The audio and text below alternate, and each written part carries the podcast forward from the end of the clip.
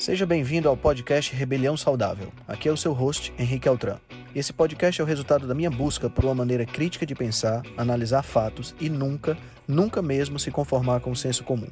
Aqui você irá encontrar questionamentos, ceticismo inteligente, análise crítica e conhecimento, tudo isso regado com muita leveza e bom humor.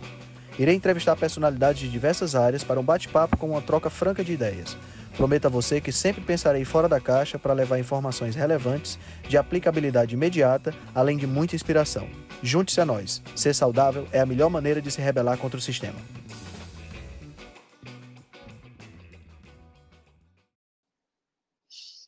Show de Oi, bola, bom já estamos dia. gravando. Bom dia, dona Carlinha. Tudo bem? Eu soube que você preparou uma aula de quatro horas sobre nutrição esportiva.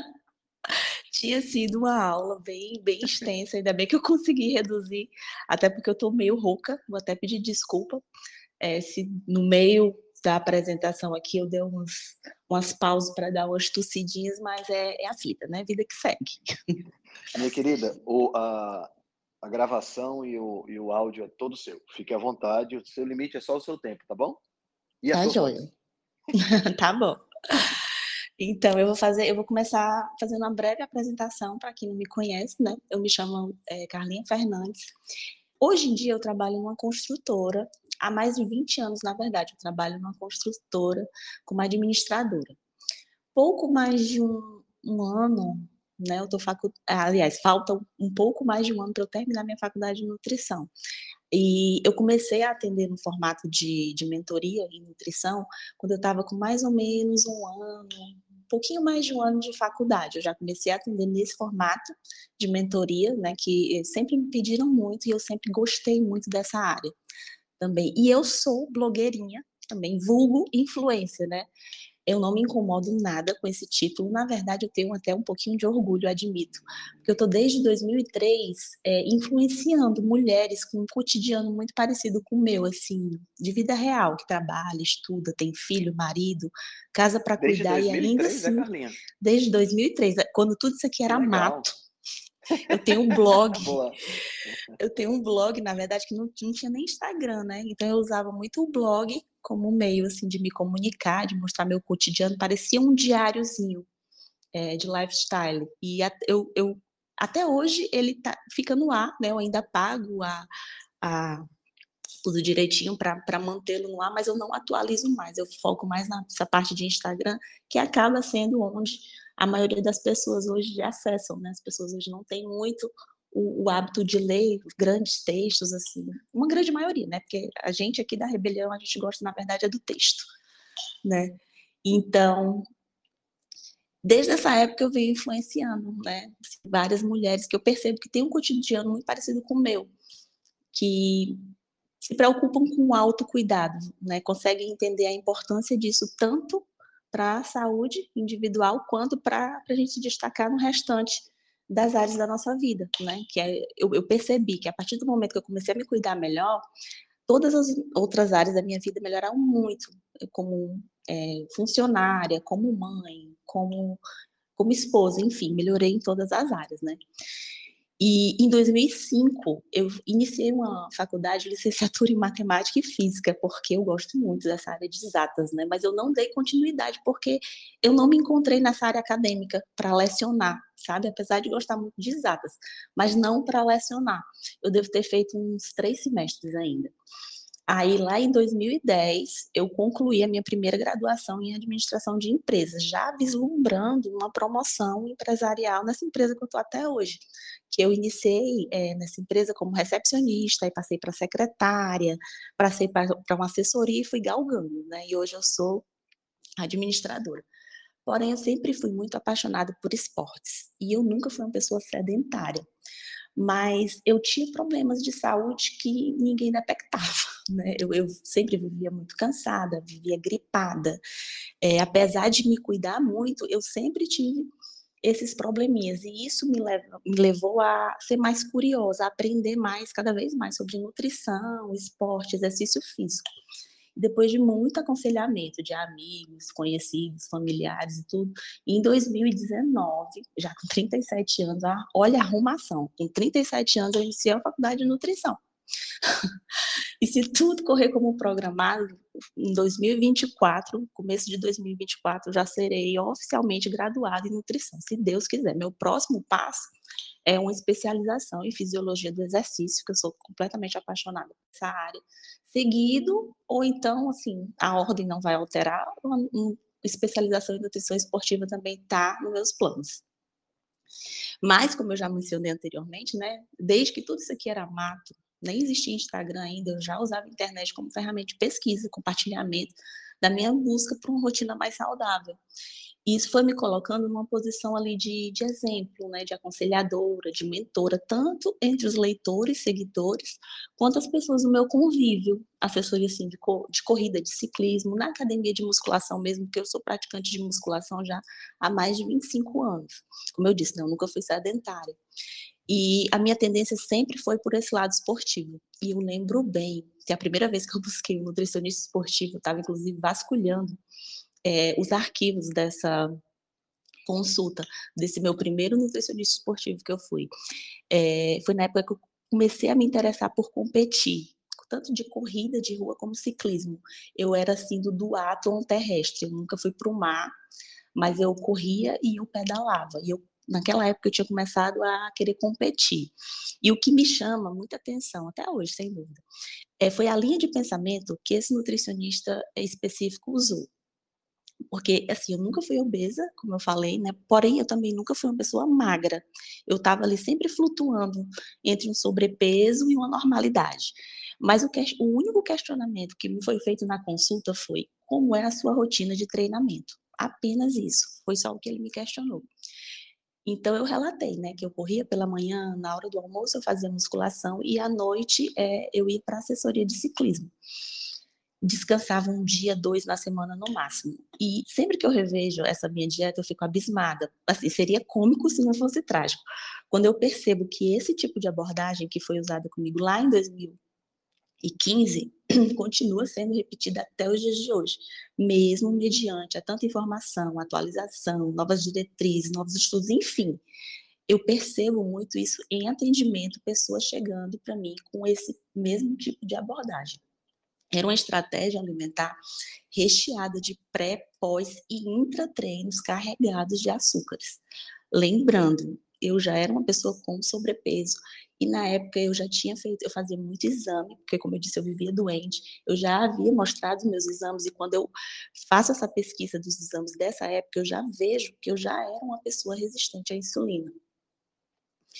Então, assim, toda essa construção de fatos foi para mostrar que coisas importantes que não foram levadas em consideração na consulta, que hoje eu consigo perceber claramente que deveria ser uma, uma obrigação, assim, um protocolo né, a ser seguido em todo atendimento nutricional. E numa abordagem esportiva não deveria ser diferente. Um questionamento importantíssimo que deveria, deveria ser feito e levado em consideração é como é a sua rotina de atividades do cotidiano. O cotidiano dessa pessoa em atendimento é importantíssimo.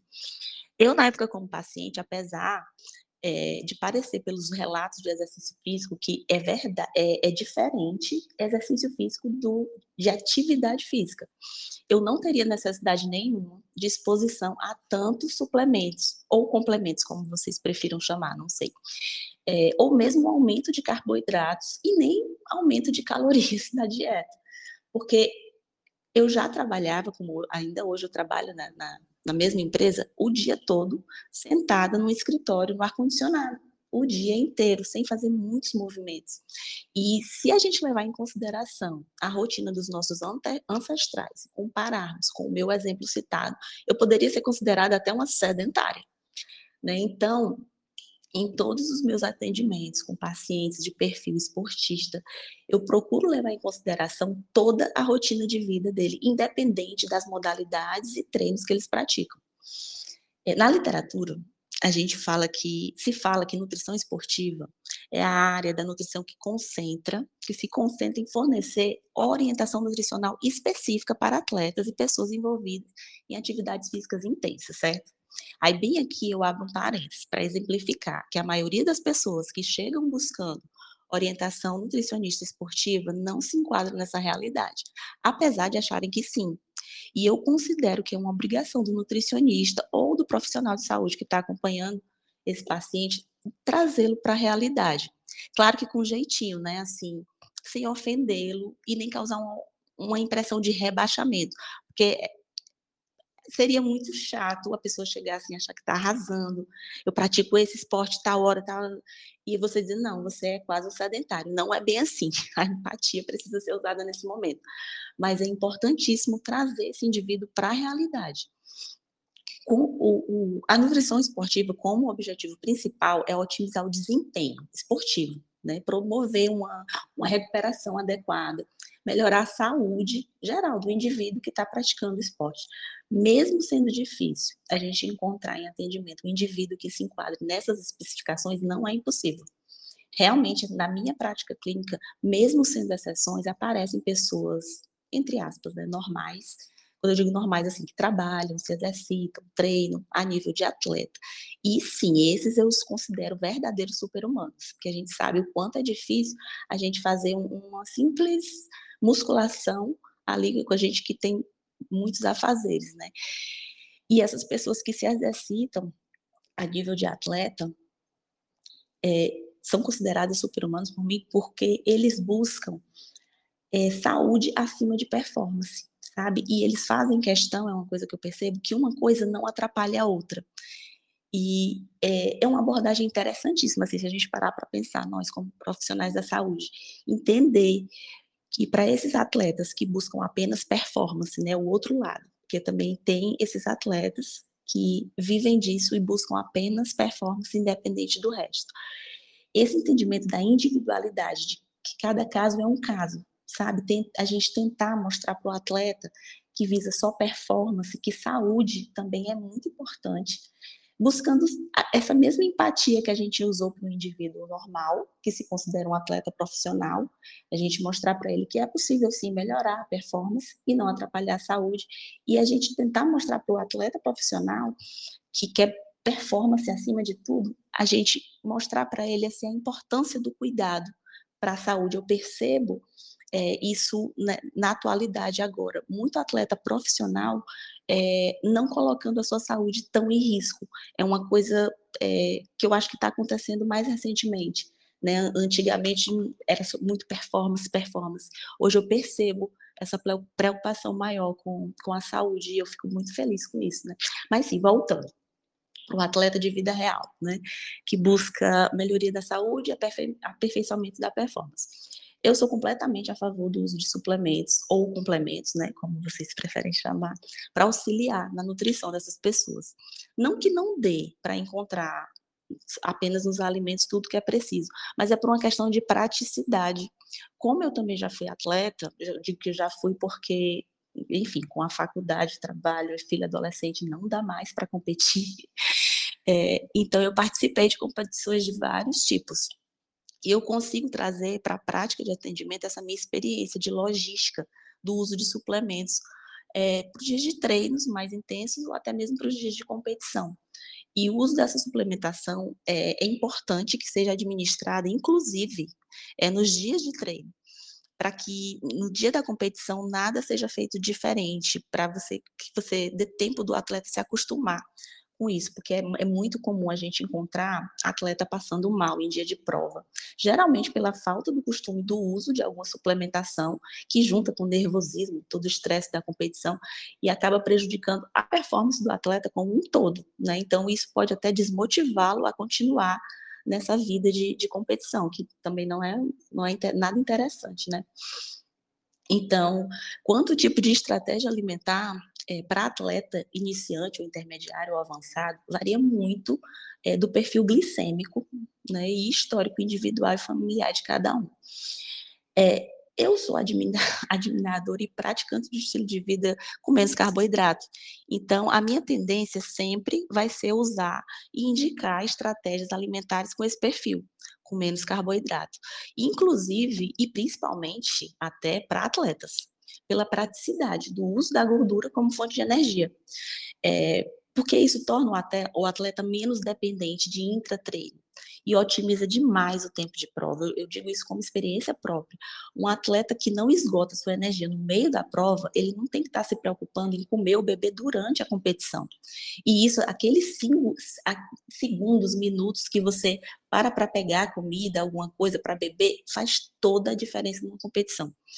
É, mas assim, com provas, com perfis mais de maratona, onde há realmente uma necessidade de, de, se alimentar, eu costumo usar bastante MCT, né? principalmente no formato assim só do C8, que já existe para comercializar, é, a venda até em sachês, muito parecido com aquele sachê de gel cheio de carboidrato, que é horrível aquilo, é, costuma muito ser usado e recomendado, né? Eu já tive acesso a, ao só o, o, pacotinho mesmo. É muito parecido com o gel de carboidrato, na verdade.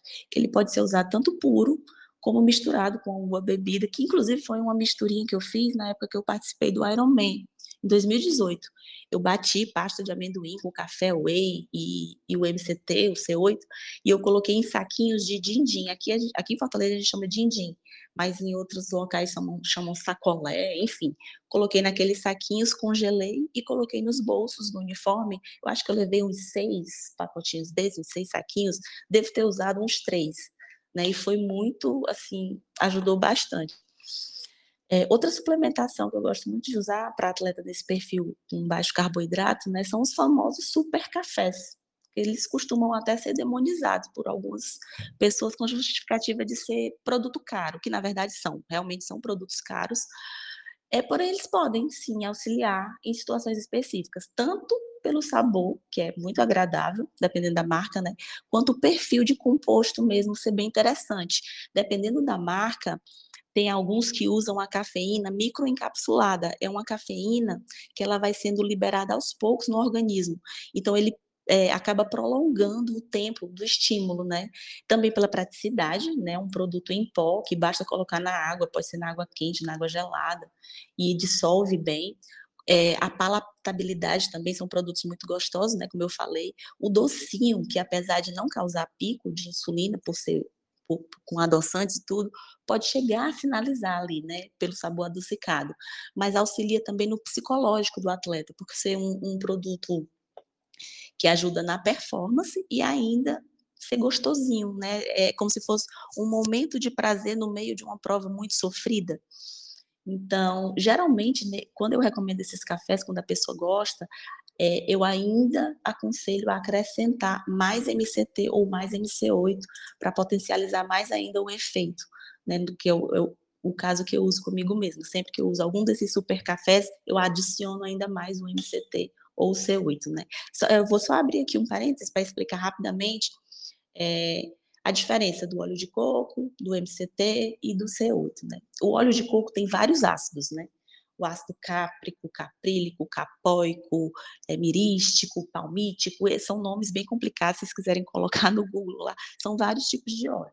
O sabor do óleo de coco, ele é um sabor bem característico do coco, né? Mas eu já vi até no mercado é, o óleo de coco para vender ele sem sabor. Eu não gosto muito, é, porque já é mais um, é, foi mais um processo feito, né? Então eu prefiro o óleo de coco mesmo, mas para quem não gosta do sabor, já existe no mercado o óleo de coco sem sabor. E o óleo de coco ele ficou famosinho pelos dois tipos de ácido principais, né? Que é o ácido caprílico, que é o C8, e o ácido cáprico, que é o C10. E o MCT, que é o TCM, né? São os triglicerídeos de cadeia média ele é composto do ácido caprílico, que é o C8, e o ácido cáprico, que é o C10. É importante sempre ler nos rótulos as quantidades desses ácidos. Um bom MCT, ele deve ter mais C8, o ácido caprílico, do que o C10, o ácido cáprico.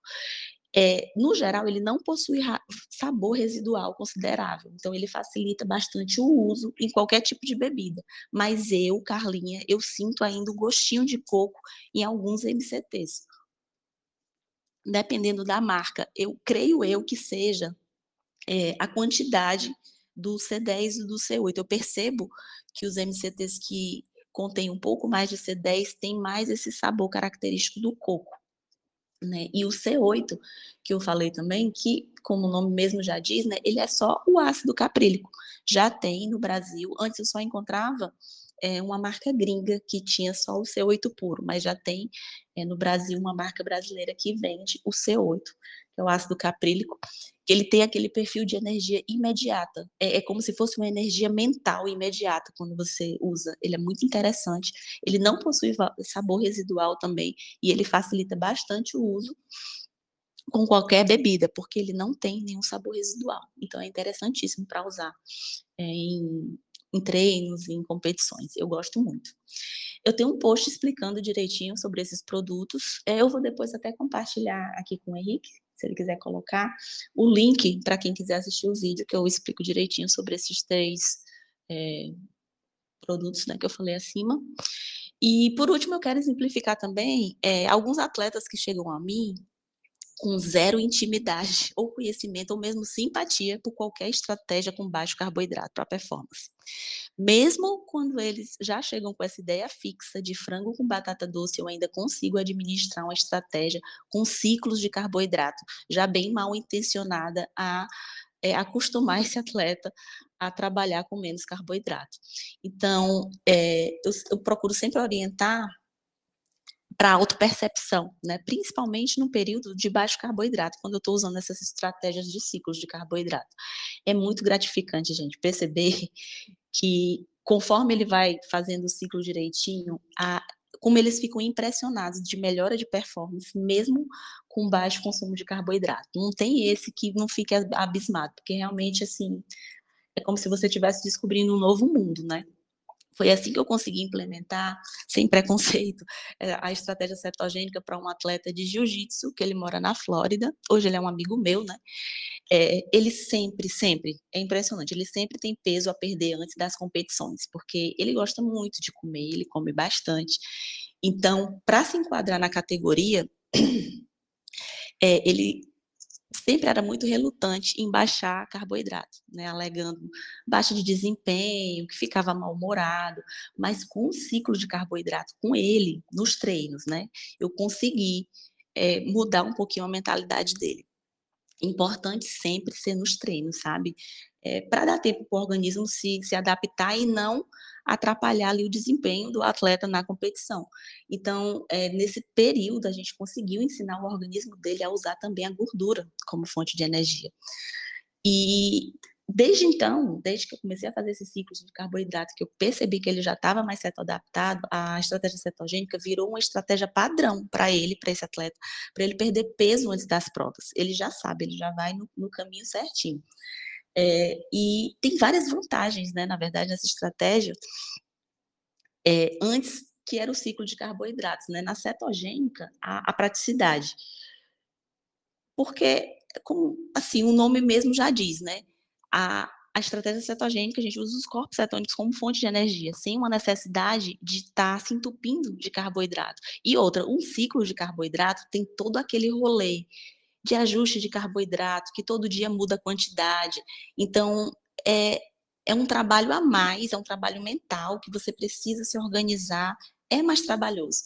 Na estratégia cetogênica também, em menos tempo, ele consegue perder o peso. E ele chegou, é, uma vez em uma semana, perdeu 8 quilos com a estratégia cetogênica, depois que ele já estava bem certo adaptado. E a redução de peso é muito mais significativa, né? Além da percepção da energia da cetogênica, que ela tende a ser uma energia mais nobre, a energia dos corpos cetônicos, diferente da energia que é proveniente do glicogênio, que tende a ser uma energia mais escassa. Ele também, ele é uma pessoa que ele se dá muito bem com é, estratégias alimentares mais tradicionais, porém ele tem já essa percepção que há uma necessidade de ficar repondo, e essa energia acaba mais rápido diferente da cetogênica, que ele consegue se manter tanto no peso como com uma, é, uma energia né, mais mental, que uma estratégia assim, um, no esporte como o jiu-jitsu, além da força física, tem todo ali um, um trabalho mental de de você se concentrar, de você traçar estratégia para vencer o campeonato, análise do, do seu competidor, enfim, não quero me estender muito. Desculpe, gente, se eu fui muito extensa. Eu vou abrir aqui para se alguém quiser complementar alguma coisa, tirar alguma dúvida. E eu acho que era isso que eu tinha para falar para vocês. Show de bola, Carlinha, show de bola mesmo.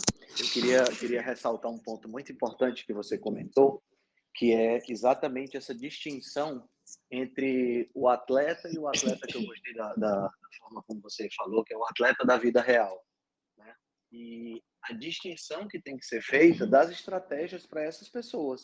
Né? Porque se eu tenho uma pessoa que vive para o esporte, essa pessoa tem uma demanda diferente de uma pessoa como você era na época na época que você estava fazendo corrida e ciclismo, né? Uma pessoa que passava a maior parte do tempo sentada trabalhando e que praticava o esporte ou antes ou depois do trabalho. Né? Então são demandas totalmente diferentes.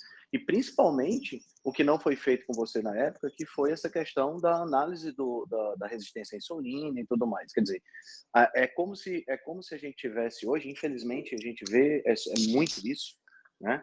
É como se a gente tivesse apenas um, um eu tenho um protocolo a seguir, protocolo esse que varia em relação a peso e altura da pessoa e a prática esportiva que ela optou. E, em cima disso, eu crio o, o, a metodologia que ela vai utilizar, eu crio a, a estratégia que ela vai utilizar e pronto. Isso está resolvido e não importa se a pessoa tem hipercolesterolemia familiar, não importa se a pessoa tem resistência à insulina, nada disso importa, porque o que importa é a performance dela no exercício. E a gente sabe que a coisa não funciona dessa forma.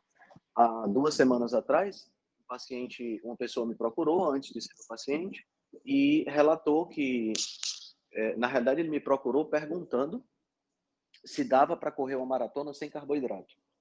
E aí eu disse a ele, claro que dá para correr sem carboidrato. Ele disse, não, porque eu estou pré-diabético, com glicemia em jejum de 115, insulina de 19, e a, tanto a, a médica fisiologista do esporte quanto a, o, o, nutricionista esportivo me passaram uma dieta que tem muito carboidrato. Só para tu ter uma ideia, Carlinha, ele estava ingerindo mais ou menos entre 400 e 500 gramas de carboidrato por dia, dependendo do tipo de treino que ele estivesse fazendo. Era um gel de carboidrato a cada 40 minutos. Aí eu fico olhando para aquele protocolo e fico observando como é que a pessoa não olha para a questão da insulina, como é que a pessoa não olha para a questão do diabetes. Porque quando a gente vê esse tipo de coisa, gente que já passou por essa fase, a gente vê uma glicemia em jejum de 115, uma hemoglobina glicada de 6.0, uma insulina em jejum de 19, a gente sabe que com esse nível de ingestão de carboidrato, independente da pessoa estar tá fazendo maratona, ciclismo, é, fisiculturismo, passando o dia em cima do esteira, não interessa, essa pessoa não vai dar 5, 10 anos, essa pessoa vai estar diabética com a glicemia muito pior, né? Já estava tomando metformina. Tá entendendo? Então, quer dizer, é, é, é muita falta de, de, de, de, você visualizar o corpo como um todo, pensando apenas na questão esportiva. E eu acho muito legal esse trabalho que você faz, desmistificando isso, tá entendendo? E ajudando as pessoas a entender. Acho, achei muito interessante esse ponto que você citou aí do atleta de jiu-jitsu, né? Porque é, é, às vezes você tem realmente uma curva de convencimento para que a pessoa possa entender que a melhor estratégia para ela não é, é, é, ficar se entupindo de carboidrato. Né? Agora, uma coisa que é importante também entender, na minha visão, claro, é que muitas vezes a gente vai ter que adequar a estratégia à pessoa. Nem todo mundo se dá bem com dieta cetogênica. Com certeza. Isso também tem que entender. Né? A gente às vezes vai ter pessoas que vão usar uma estratégia mais paleo, tem pessoas que vão usar uma estratégia carnívora, como é o caso do Alessandro, que para mim é, é, é, um, é um caso muito sui generis, né? E a, a, a ideia de ciclagem de carboidrato também é muito boa, tá entendendo? Existem diversos estudos feitos com, com ciclistas, com corredores, na, fazendo ciclagem de carboidrato tanto durante o dia, né? Por exemplo, é, indo dormir é, de, tomando carboidrato após o treino indo, e não comendo mais nenhum tipo de carboidrato, indo dormir com baixíssimo carboidrato e treinando em jejum na, na no dia seguinte, né? Que isso é uma coisa que viabiliza biogênese mitocondrial, viabiliza um aproveitamento maior da gordura, né? E o carboidrato pós-treino ajuda na reposição de. São pessoas que não são adaptadas, então ajuda na reposição de glicogênio e faz com que a pessoa tenha essa esse desenvolvimento, né? Então tem muitas estratégias que podem ser utilizadas nesse nesse âmbito. Exatamente. E uma coisa muito legal também, que eu, eu acabei não comentando, mas agora você falou, me, me veio à mente. É, é, muito diferente a, o trabalho de um atleta é, de vida normal, né? Um atleta profissional. O atleta profissional, ele acaba sendo um pouco mais fácil de trabalhar porque eles são como robozinhos eles fazem exatamente o que você manda. E isso é muito, muito legal, porque a gente não tem que estar tá trabalhando muito com é, os imprevistos e se acontecer assim, se, se ele não comer assim. Se... não, não tem isso. O, atleta profissional, você vai dar aquela indicação e ele vai fazer exatamente aquilo. O atleta de vida normal tem os imprevistos, né? Então, assim, não, não é aquela pessoa tão caxias né? Mas é, é, é muito interessante essa, essa diferenciação também para você fazer no atendimento, você vai conseguir identificar e, e você percebe também que são os casos mais raros, mas eles existem. O atleta de vida normal, que é super Caxias, que ele vive realmente como se fosse um atleta. O Alessandro é, é um exemplo. Né? Eu o considero um, atleta profissional mesmo, que ele tem uma vida normal à parte e ele é bem Caxias. Então, assim, Exato. são as exceções, elas existem e a gente precisa estar preparado para todos esses perfis né? Co claro. Conseguir colocar na. É, ter a empatia de identificar em qual estágio a pessoa se encontra, porque como eu falei, às vezes a pessoa ela não sabe, ela se considera no estágio, mas quando ela apresenta ali para você os fatos, você vê que ela não está bem naquele ponto e trazê-la para uma realidade, dizer, olha, assim, assim, assim você vai conseguir melhor, assim vai ser melhor para você. É, eu acho esse trabalho da gente como profissional da saúde importantíssimo para colocar a pessoa instalar a pessoa na realidade dela. Excelente, excelente. Muito bom. Alguém gostaria de complementar com alguma coisa, tirar alguma dúvida?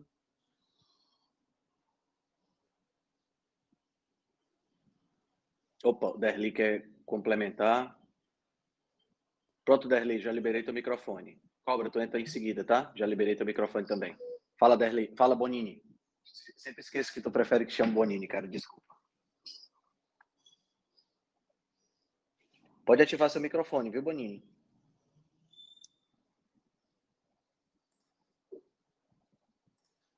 Acho que o Bonini não está conseguindo ativar o microfone. Cobra, entra aí, Cobra.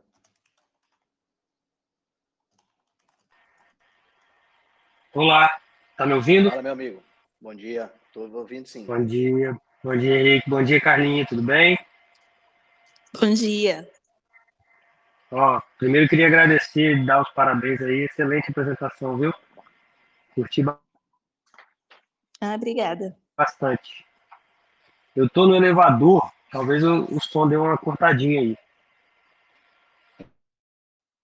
Já tá cortando. É, Fala aí. eu queria perguntar para a Carlinha, da experiência dela agora. Já tá? Eu queria perguntar para a Carlinha, da experiência dela recente agora, com a estratégia carnívora, né, que ela está lá com a gente começando a curtir aí esse estilo de vida. É, como você está vendo essa sua nova relação com a, com a carnívora e em relação a isso que você falou de treino e, e performance certa adaptação, a diferença entre a carnívora e a low carb, cetogênica, nessa questão do, da atividade física? Ah, legal. Legal essa pergunta, porque assim, tá sendo uma experiência incrível. Eu nunca tinha feito, o, máximo que eu tinha feito de, de carnívoro foi naquele nosso jejum lá de, de cinco dias, né? Que eu segui, acabei os cinco dias e eu permaneci mais uns três dias em carnívoro. Eu já tô há mais de, de um mês, né? Na carnívora, quando eu comecei a fazer, eu estava na carnívora bem, bem estrita mesmo, só carne, sal, que é a, a do leão, né, que vocês chamam, e eu comia alguns ovos.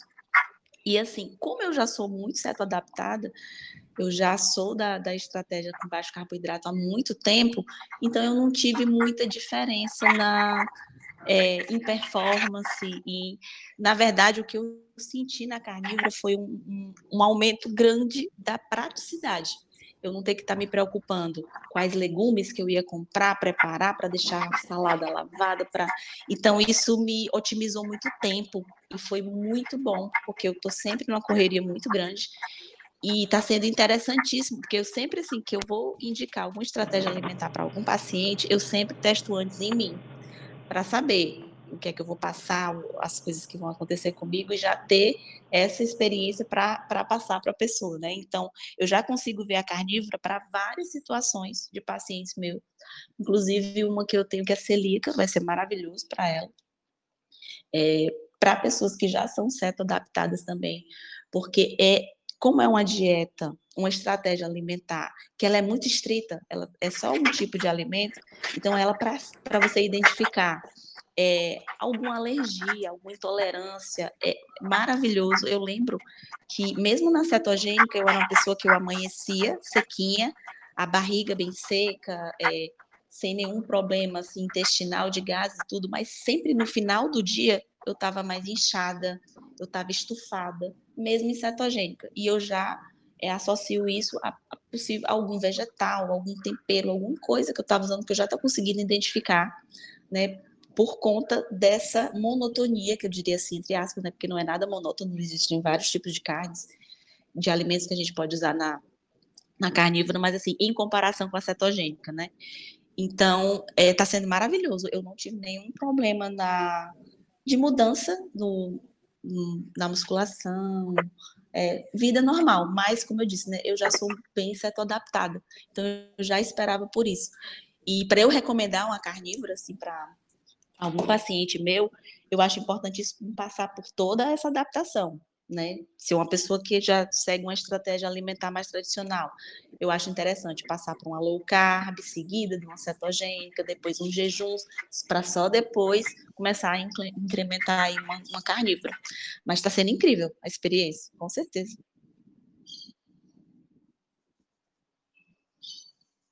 Muito legal, muito legal. Show de bola. Bonini, você consegue ativar seu microfone agora? Sim, está ativado agora. Obrigado. Show de bola. Fala, Bonini. De fazer uma pergunta para a Carlinha. É, a minha pergunta diz respeito a como fazer uma reposição no pós-treino de força, com a intenção de manter a força e o tônus muscular, é, principalmente é, para pessoas de mais idade, como é o meu caso, exatamente com mais de 60. É, o tempo de alimentação, o que se alimentar depois do treino é, obviamente, proteínas, é, necessidade de suplementação, é, em virtude de o aumento da necessidade proteica e, além da suplementação, poderia ser um whey, uma creatina, se há necessidade realmente. Muito legal a tua pergunta, porque assim, é, eu tenho recebido também cada vez mais pacientes com 60 mais, super atletas. E assim, uma coisa que eu percebo, eu não sei se é o seu caso, tá? Mas pode ser que você consiga me dizer aqui, é uma dificuldade no aumento do consumo de proteína é, sólida. Né? As pessoas geralmente com mais de 60 têm uma dificuldade maior de consumir uma quantidade é adequada de proteína. E tem um suplemento que eu gosto muito de recomendar, ele não é o whey, porque o whey, whey protein é muito bom, eu gosto também, mas ele ainda tende a dar algum desconforto ali gastrointestinal, é, por conta dos corantes, alguns adoçantes, eles são saborizados, né? Então, eles tendem a, a dar mais problema é, para algumas pessoas, para outras não. Mas já tem no mercado, inclusive aqui no Brasil, antes eu também só encontrava na marca gringa, mas eu já encontro aqui no Brasil, é, um, um, aminoácido, que ele, ele, esse suplemento ele é composto somente de, dos aminoácidos essenciais. Ele é um pó, ele é um produto industrializado, um pozinho, tem os corantes, mas o perfil dele, no geral, ele é muito bom, e você coloca só na água. E eu acho esse suplemento interessantíssimo para por exemplo, um pós-treino de musculação ou até como intra-treino, porque ele não é como o whey protein que é um pouco mais pesado. O whey protein é aquela coisa leitosa, né? Que ele é grosso, ele esse suplemento de aminoácidos, ele é como se fosse um suquinho. Sabe o Gatorade? Pronto, ele é como se fosse o Gatorade. É, e ele, como eu falei, ele é composto somente dos aminoácidos essenciais. Então, ele vai ajudar tanto na recuperação muscular. Ele vai ajudar também para você bater a sua meta ali de, de, quantidade de proteína ideal. E a gente sabe que para musculação, é, eu não considero que o carboidrato seja importante para a composição muscular. É importante sim, mas eu considero a proteína mais ainda, assim, para construção mesmo. Então, eu acho que para pessoas, assim, tanto é, com a idade mais avançada, como para mulheres, às vezes mulher também tem uma dificuldade muito grande de consumir uma, uma quantidade maior de proteína sólida, né, por conta de digestão, mulher tem mais dificuldade mesmo de, disso. Esse aminoácido eu tenho usado bastante, ele é bem bom.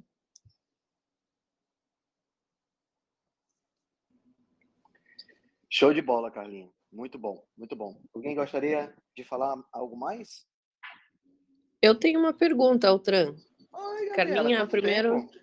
Pois é. Tudo bem com vocês, gente? Saudades. Tudo, tudo ótimo.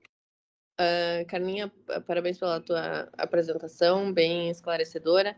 É, eu queria fazer uma pergunta com relação à certa adaptação. Uh, a gente sabe que tem basicamente duas hum, estratégias, né, que a gente usa geralmente em conjunto para certo adaptar o atleta, que é uma estratégia nutricional e uma estratégia de treino, né?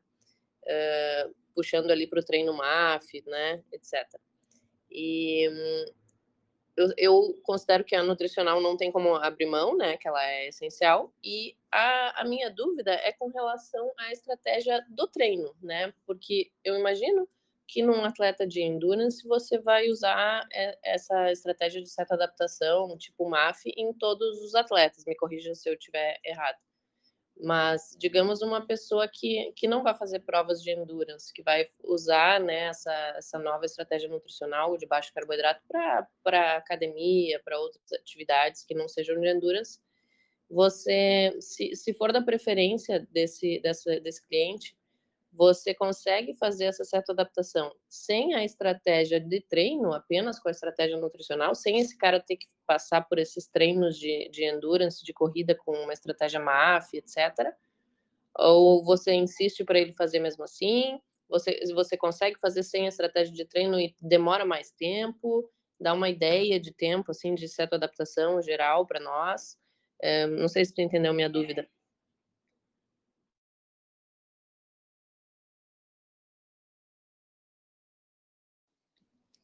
Como... Entendi, sim. E, na verdade, varia muito, sabe? varia bastante, porque assim, eu, como eu falei, eu, eu, gosto sempre de testar em mim, né? Sempre as coisas para depois passar para frente. Mas nem sempre o mesmo resultado que eu obtive eu consigo ver em pacientes.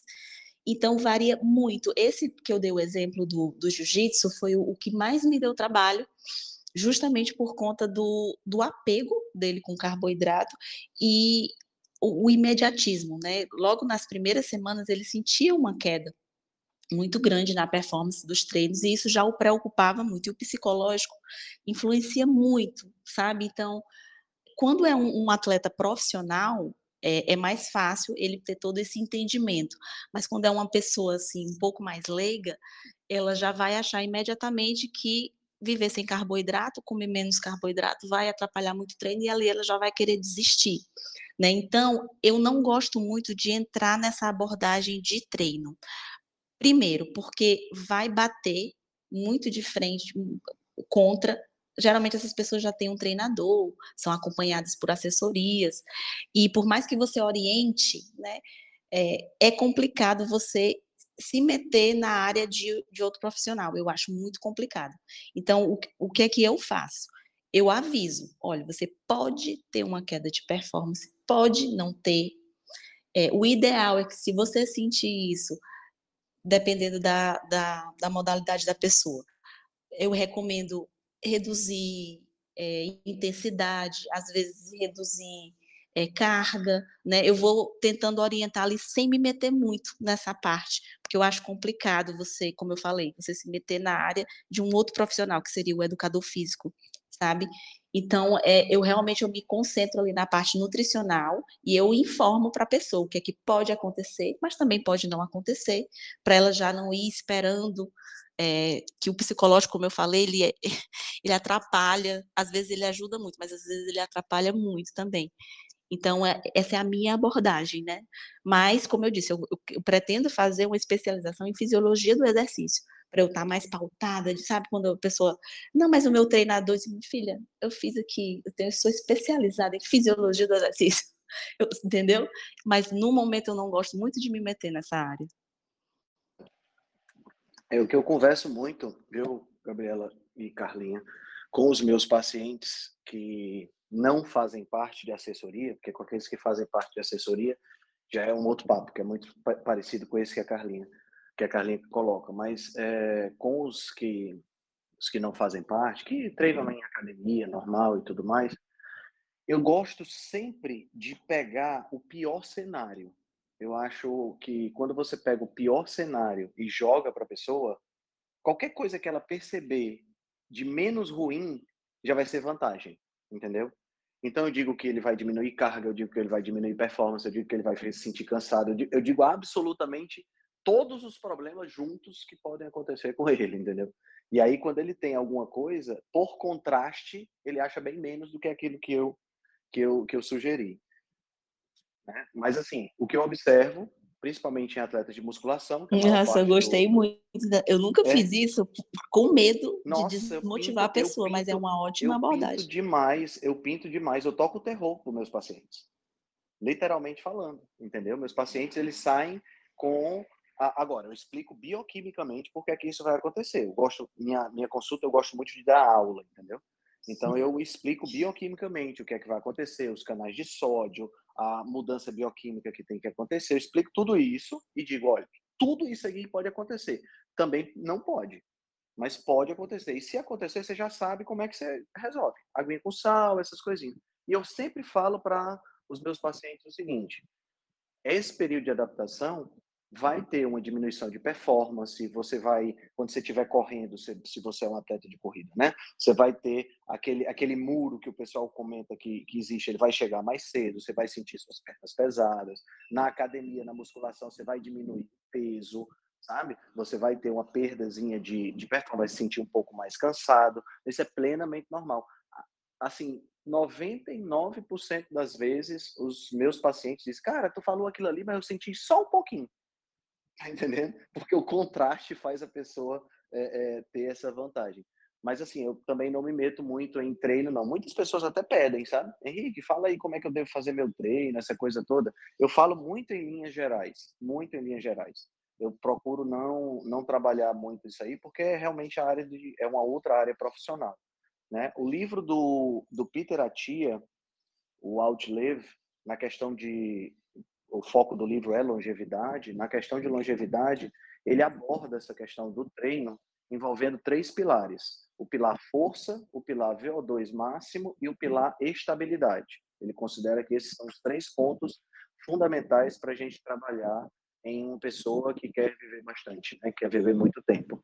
E eu acho interessante trabalhar esses três conceitos na cabeça do paciente quando ele se importa com isso, né? Quando ele ou pelo menos conscientizar na medida do necessário. Não sei se a gente conseguiu responder a tua pergunta, Gabriela. Conseguiu sim, Henrique. E com relação ao tempo, assim, eu particularmente costumo dizer que, especialmente nas primeiras quatro semanas, no primeiro mês, eles vão sofrer bastante. Eu também tenho uma linha mais assim para essa tua abordagem. Eu gosto de pintar bastante coisa ruim e também gosto dessa desse efeito deles perceberem menos do que eu pintei depois. Também acho bem, bem, bem útil esse tipo de abordagem. E eu costumo falar isso, que isso vai durar especialmente no primeiro mês, mas claro que tem algumas pessoas, né, que, que pode demorar um pouquinho menos ou um pouquinho mais, até, sei lá, seis semanas, oito semanas, entendeu? E, e tendo a forçar eles para uma abordagem mais cetogênica nesse período de adaptação inicial, justamente com a desculpa de dizer assim, olha só, vamos, vamos ceto-adaptar no início, né? Uh, vamos fazer bem certinho a cetogênica no início e depois a gente vê sobre a reintrodução de alguns carboidratos, uma, uma, ou ciclagens, etc. Não sei se vocês também têm essa linha, mas eu procuro puxar para esse lado. Assim, vamos fazer a cetogênica bem, bem correta no início para fazer essa certa adaptação nutricional e depois a gente vai readaptando para os seus treinos, etc. Costuma funcionar, no meu, no, na minha experiência, assim, eh, eu tenho, tenho bons resultados nesse sentido. É, eu faço muito isso. Quando a pessoa tem a possibilidade de, de ter essa, essa reintrodução de carboidratos e na medida da, da, da, da não da necessidade, mas da, da, da, satisfação que a pessoa tem, né? Porque às vezes a pessoa deixa de comer um, um, um determinado alimento, sei lá, a pessoa adora comer é, laranja depois do almoço, que a gente sabe que dentro de um, de um contexto cetogênico não vai rolar, né?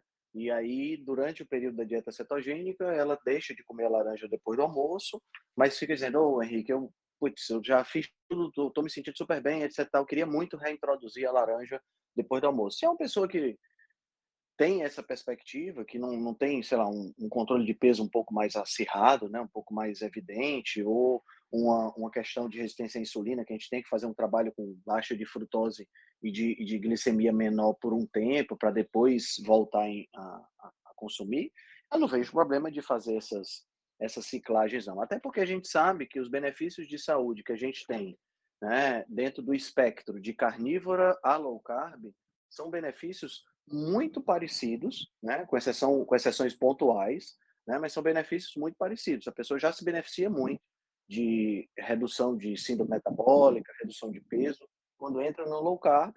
Né? Então, o, o, espectro de low carb descendo até carnívora, ou subindo até carnívora, como queiram, já é uma coisa que, que é, é, é são benefícios mais pontuais, como é o caso, por exemplo, para uma doença autoimune, coisas dessa natureza né? Mas em termos de metabolismo, de síndrome metabólica, low carb já ajuda bastante, né? Então não vejo nenhum problema. Até porque nós estamos falando de comida de verdade, né? Não estamos falando de suplemento de maltodestrina, né? Então também tem esse ponto aí que deve ser levado em consideração.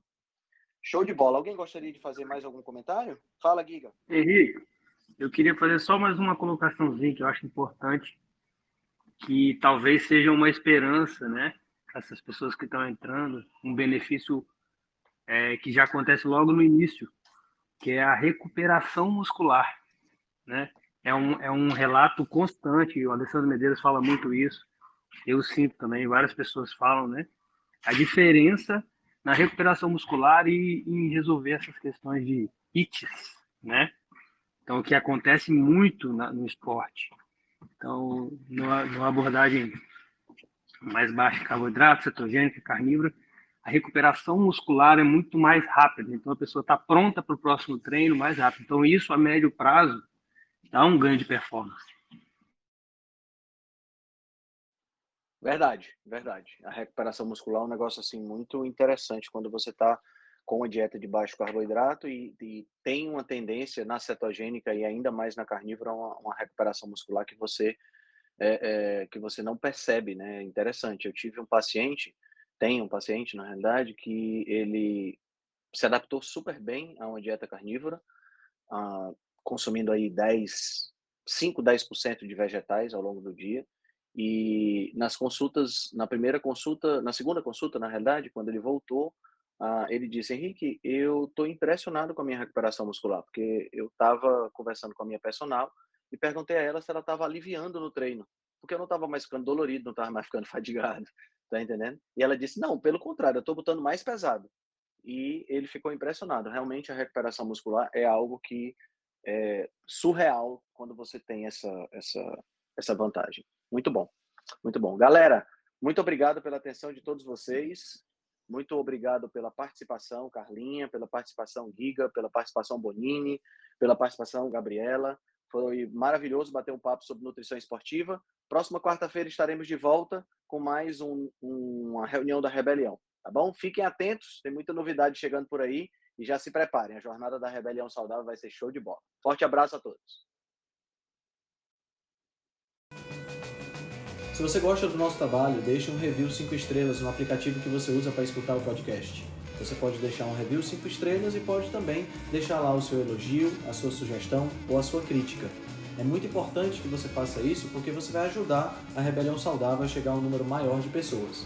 Você também pode dar suporte ao nosso trabalho, né, todo o nosso investimento de tempo, nos apoiando via Patreon. Assim a gente pode continuar a oferecer o melhor conteúdo de qualidade, sem anúncio e de forma totalmente gratuita. O link para o nosso Patreon você vai encontrar no show notes. Se você ainda não fez o download do nosso e-book Cozinha Ancestral, que eu escrevi com a chefe Gabriela Carvalho, você pode fazer o download, o download é gratuito e você vai encontrar também o link lá na show notes. Além disso, você pode nos acompanhar pelo Instagram, no arroba Henrique Altran, ou no nosso canal no Telegram. Lá pelo Telegram a gente consegue colocar para você artigos, eh, PDFs, imagens, fazer enquetes e fazer um trabalho bem mais aprofundado do que nós fazemos no Instagram. Então você pode acessar o nosso grupo no Telegram com o link que está na show notes, ou então você procura lá por Rebelião Saudável.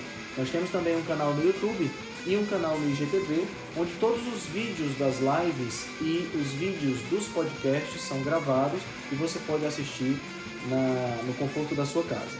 Eu agradeço demais a atenção de vocês e espero que a gente se encontre no próximo podcast.